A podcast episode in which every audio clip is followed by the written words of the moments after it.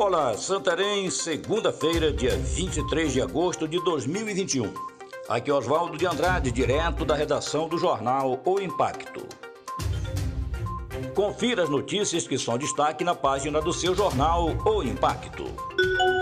Morador denuncia baderna e furto de energia em casa de festa no bairro Alvorada.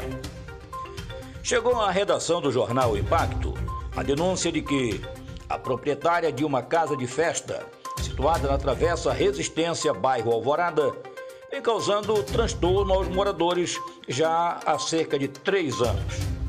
Segundo o morador do bairro São Cristóvão, que não quis se identificar por medo de represálias, a festa ultrapassa o horário limite permitido pela Secretaria de Meio Ambiente e durante todo o fim de semana vai até altas horas da madrugada.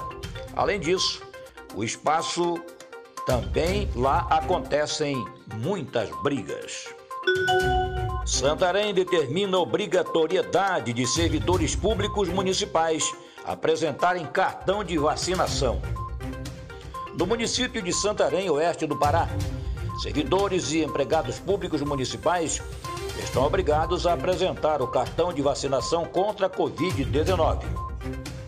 A determinação consta no Decreto Municipal 969-21, assinado pelo prefeito Nélio Aguiar e publicado no dia 20 de agosto. Após acidente de trânsito, o quadro clínico de Frei João é grave.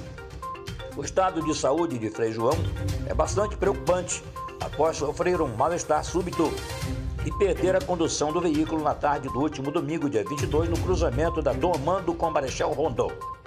Segundo nota enviada pela Custódia São Benedito da Amazônia, ao colidir fortemente contra a Casa da Esquina, uma panificadora, Frei João teve grande impacto sobre o peito e rosto.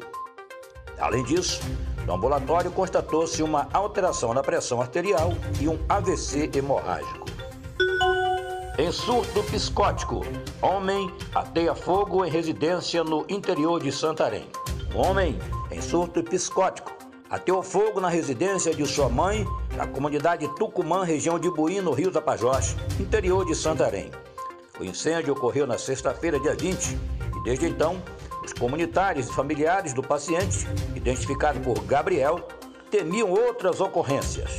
Na manhã de domingo, dia 22, a equipe do SAMU 192, com apoio do Corpo de Bombeiros e da 2 Companhia Independente de Missões Especiais, foi até o local para fazer o resgate do paciente. Para mais notícias, acesse www.impacto.com.br. Uma ótima semana a todos e até a próxima.